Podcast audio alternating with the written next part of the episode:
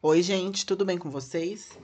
Bem, eu confesso que eu tô um pouco perdido com relação ao cronograma de episódios do podcast, mas o que interessa é que eu tô conseguindo postar. Eu ainda não consegui encaixar certinho um horário perfeito e, e a gente vai assim, gente. O negócio é que eu tô conseguindo, entendeu? Essa semana vocês vão receber dois episódios aí, tá? E para quem segue o Instagram lá no pod, o o Instagram lá no podcast, o podcast lá no Instagram, que é arroba tudo de mitologia. Ou, inclusive, gente, o podcast deu um salto de seguidores muito grande. A gente tava com, tipo, 500 seguidores e agora tá com 724 seguidores, tipo... Sabe? Mas é, eu fiz uma enquete lá para vocês escolherem o primeiro episódio dessa semana. Um, do, um dos episódios vai sair na segunda-feira, que é o que eu tô gravando agora. E o outro episódio vai sair na quarta-feira. E tinha aí para vocês escolherem entre Ra, né, o Deus Sol, e o Anubis e o submundo egípcio. E o mais votado foi o Anubis e o Submundo. Mas não se preocupe quem votou no Ra, porque daí o Ra vai sair na quarta-feira, tá? Então, no fim das contas, vai dar tudo certo para todo mundo. E bem, gente, então, sem mais delongas, né? Hoje eu trago para vocês Anubis e o submundo da mitologia egípcia.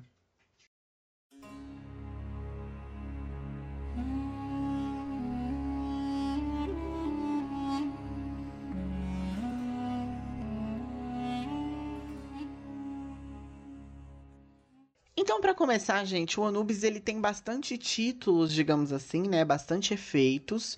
É dito que ele inventou a mumificação, o que faz dele é, ser daí o, o, deus das mumificações, e que ele fez isso a primeira vez quando ele precisou enterrar o pai dele, o Osíris. E só lembrando, né, isso também diverge um pouco, porque em algumas versões ele é filho de Sete. E se você não sabe o que eu tô falando, ouça o episódio 47 do podcast que eu falo sobre essa história. E eu também falo um pouquinho sobre Anubis lá, mas é tipo bem por cima. Enfim. Mas essa coisa de mumificação, gente, em algumas versões, ela é dada tanto para ele quanto para Isis e às vezes só para Isis. Mas, enfim, ele também é conhecido como Deus da vida após a morte e isso a gente vai entender logo. E ele também é chamado de Deus dos Mortos, ou carregador, ou acompanhador de almas, enfim, essas coisas aí de morte, gente, ele tá em, ele tá em tudo, tá? E bem, uh, o Anubis, ele é um dos deuses mais populares, assim, na mitologia egípcia, né? Pelo menos atualmente.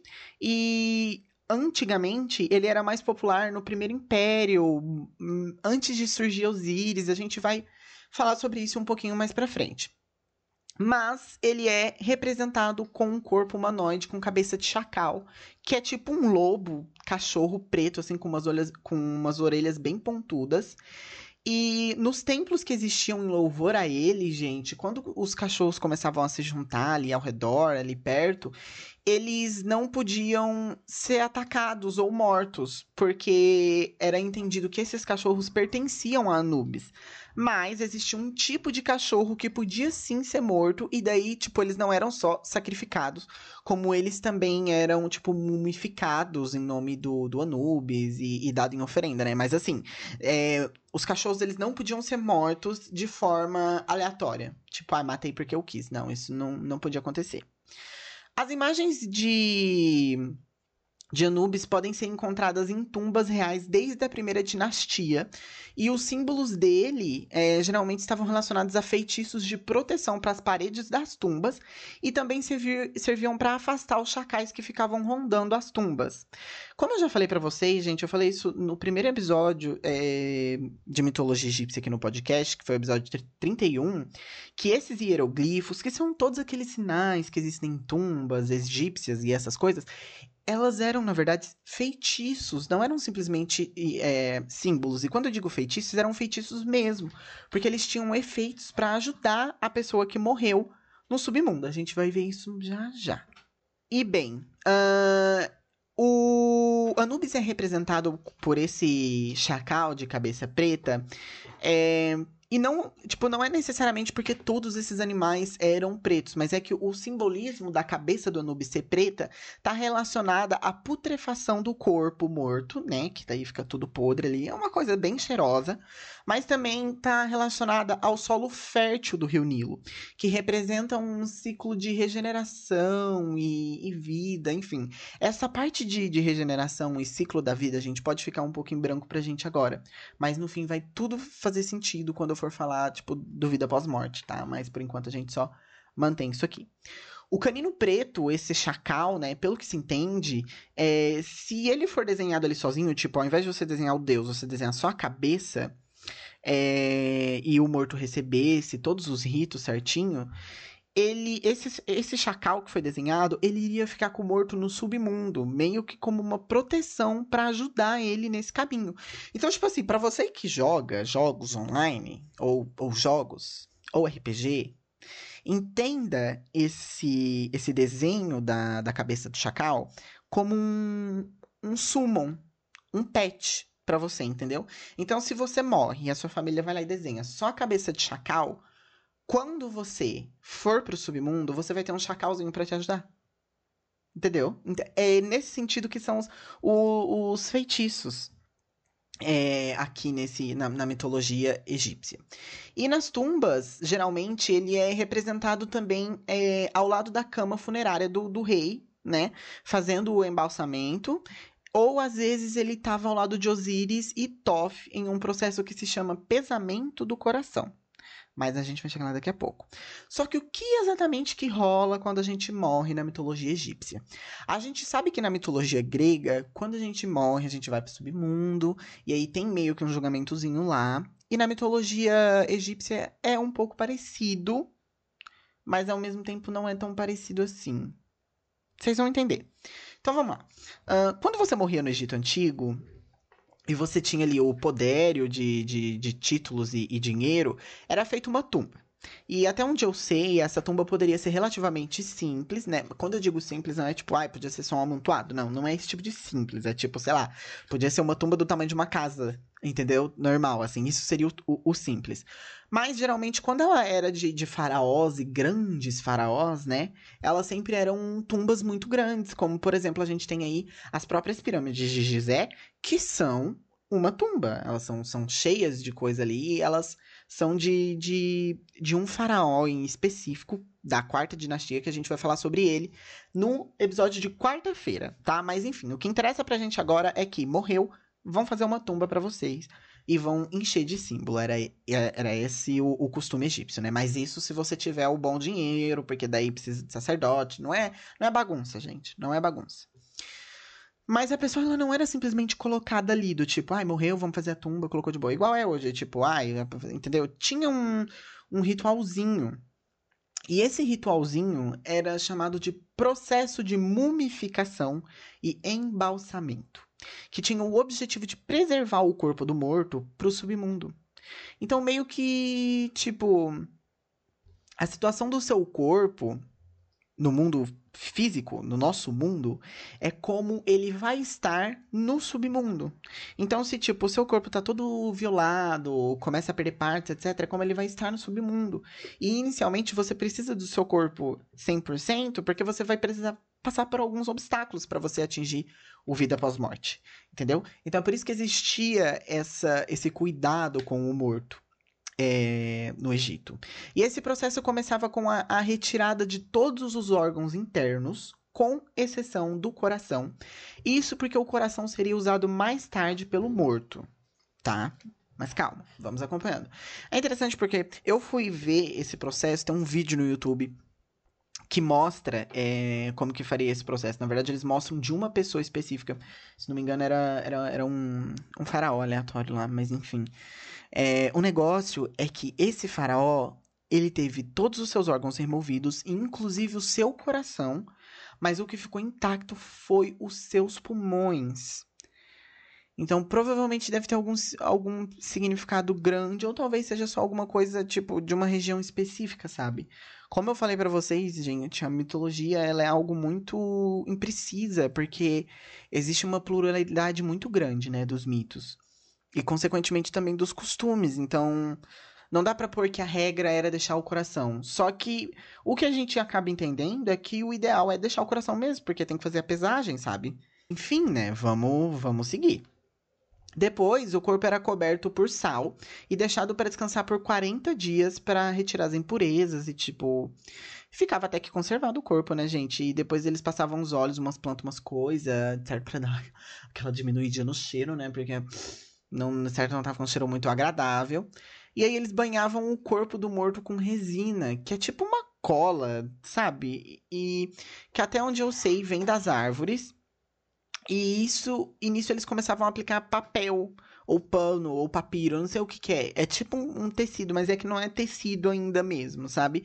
É, para que grudasse certinho no, no corpo.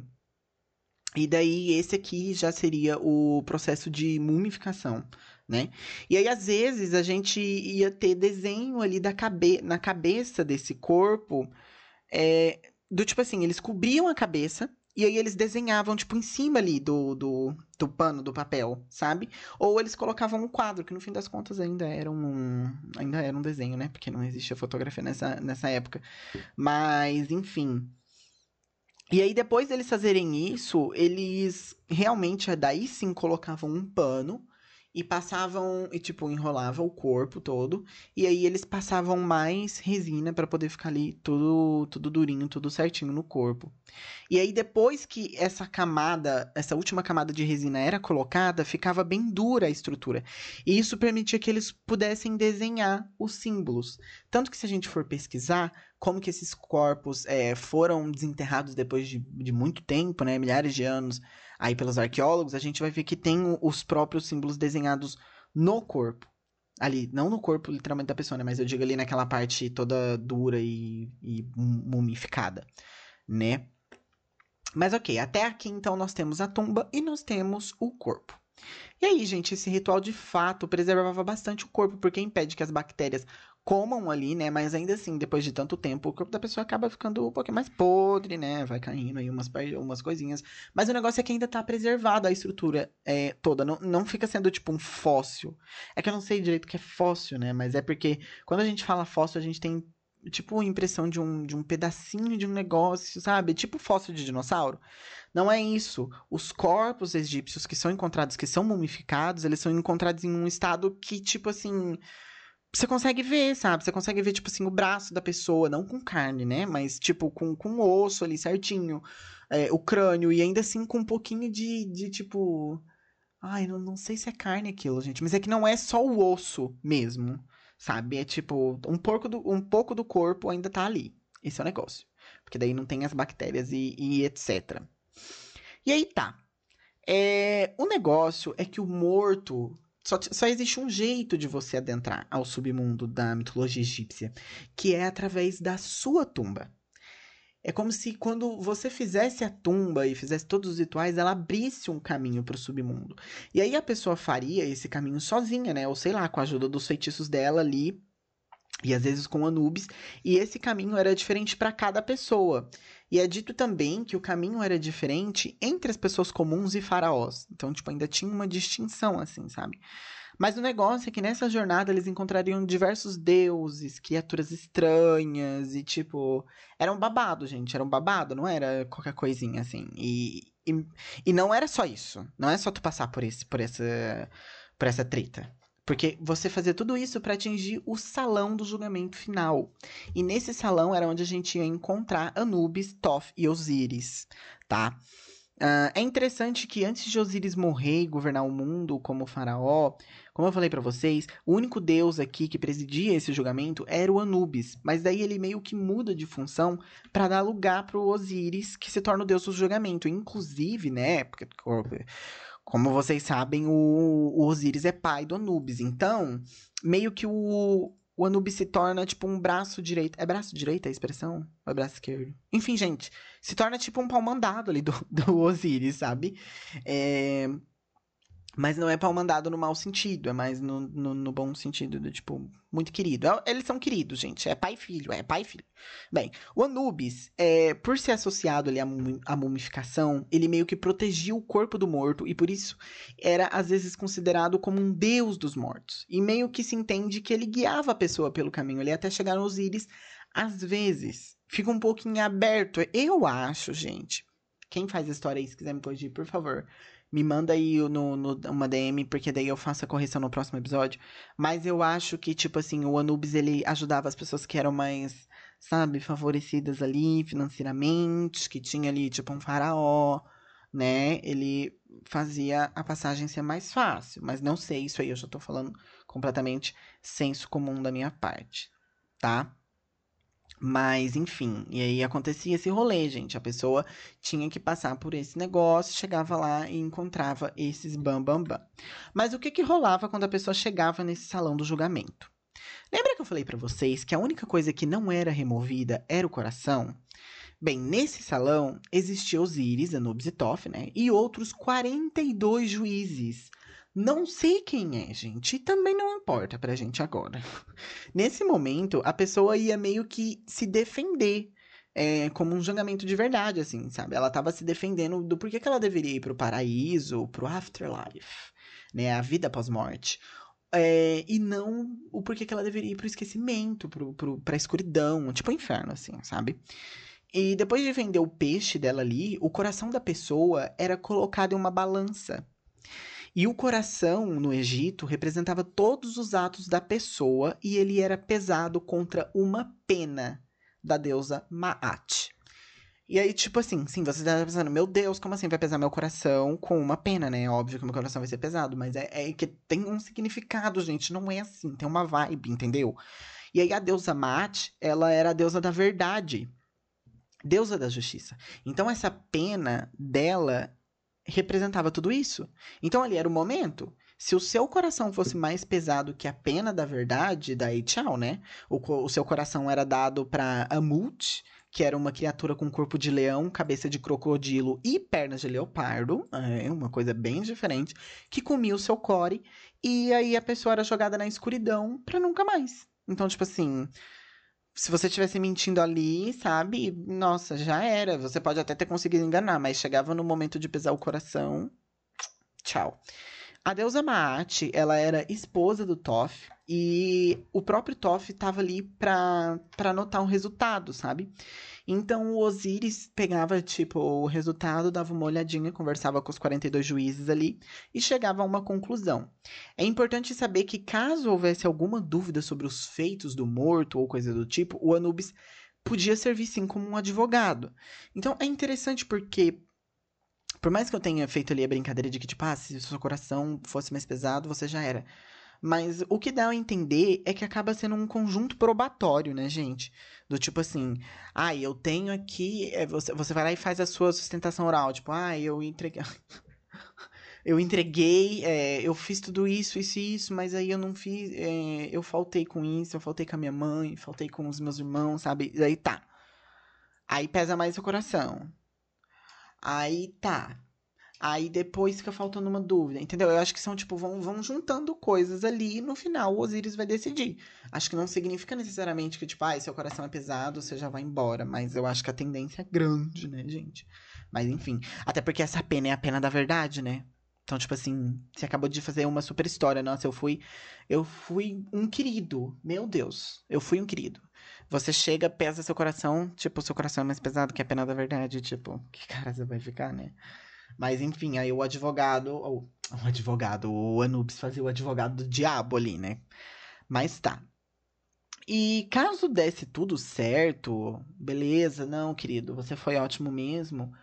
Você ia pro renascimento, você renascia, você vai pra vida pós-morte e renasce em um mundo esse mundo, ele é um reflexo do nosso mundo normal mesmo. Só que ali, é, o morto receberia uma porção de terra onde ele trabalharia para manter essa terra, sabe? Só que a gente fica com a impressão de que é ruim, né? Tipo, nossa, que bosta, eu vou renascer para ficar trabalhando pro resto da minha vida pós-morte. Mas é que eu acho que não é assim. É tipo uma, é um trabalho mais vibe, sabe? Tipo, não tem suor, você não precisa necessariamente é, se matar de trabalhar. É tipo, ah, eu acho que é mais tranquilo, gente. É óbvio que é mais tranquilo, né? Porque senão não cancela, cancela. Não, não ia rolar, né? Mas enfim. E é isso sobre o Anubis e sobre o a morte na mitologia egípcia. Na verdade, assim, sobre a morte não, né, gente? Isso aqui é um pouco da forma resumida, porque os egípcios mesmo, eles têm o próprio livro da... É o livro da morte que fala, eu acho, né? E aí esse livro ele deve ser extremamente completo. Só que eu acho que ele deve, deve ser mais específico sobre os rituais e etc. Mas de uma forma resumida, esse seria o um mapa do submundo. Tipo, ai, morreu, faz a tumba, limpa o corpo, vai, coloca os feitiços e vai. E eu acredito que o livro dos mortos ele deve explicar mais sobre os feitiços e deva dar alguns detalhes a mais sobre essa caminhada. E sim, eu tenho super interesse em ler o livro dos mortos. E trazer aqui pro podcast. Mas eu já trouxe isso aqui pra gente já já tá ciente do que que é, né? Do que que vai rolar. Mas eu tenho certeza que o livro, ele vai falar muito mais sobre a parte é, de símbolos, assim, sabe, gente? E aí vai ser bafo. Enfim, eu espero que vocês tenham gostado desse episódio, tá? É, se você tiver alguma coisa a acrescentar, alguma coisa que eu falei errado, gente, me manda lá o DMzinho, que daí eu trago no próximo episódio, tá bom? E eu vejo vocês na quarta-feira. E é isso. Tchau.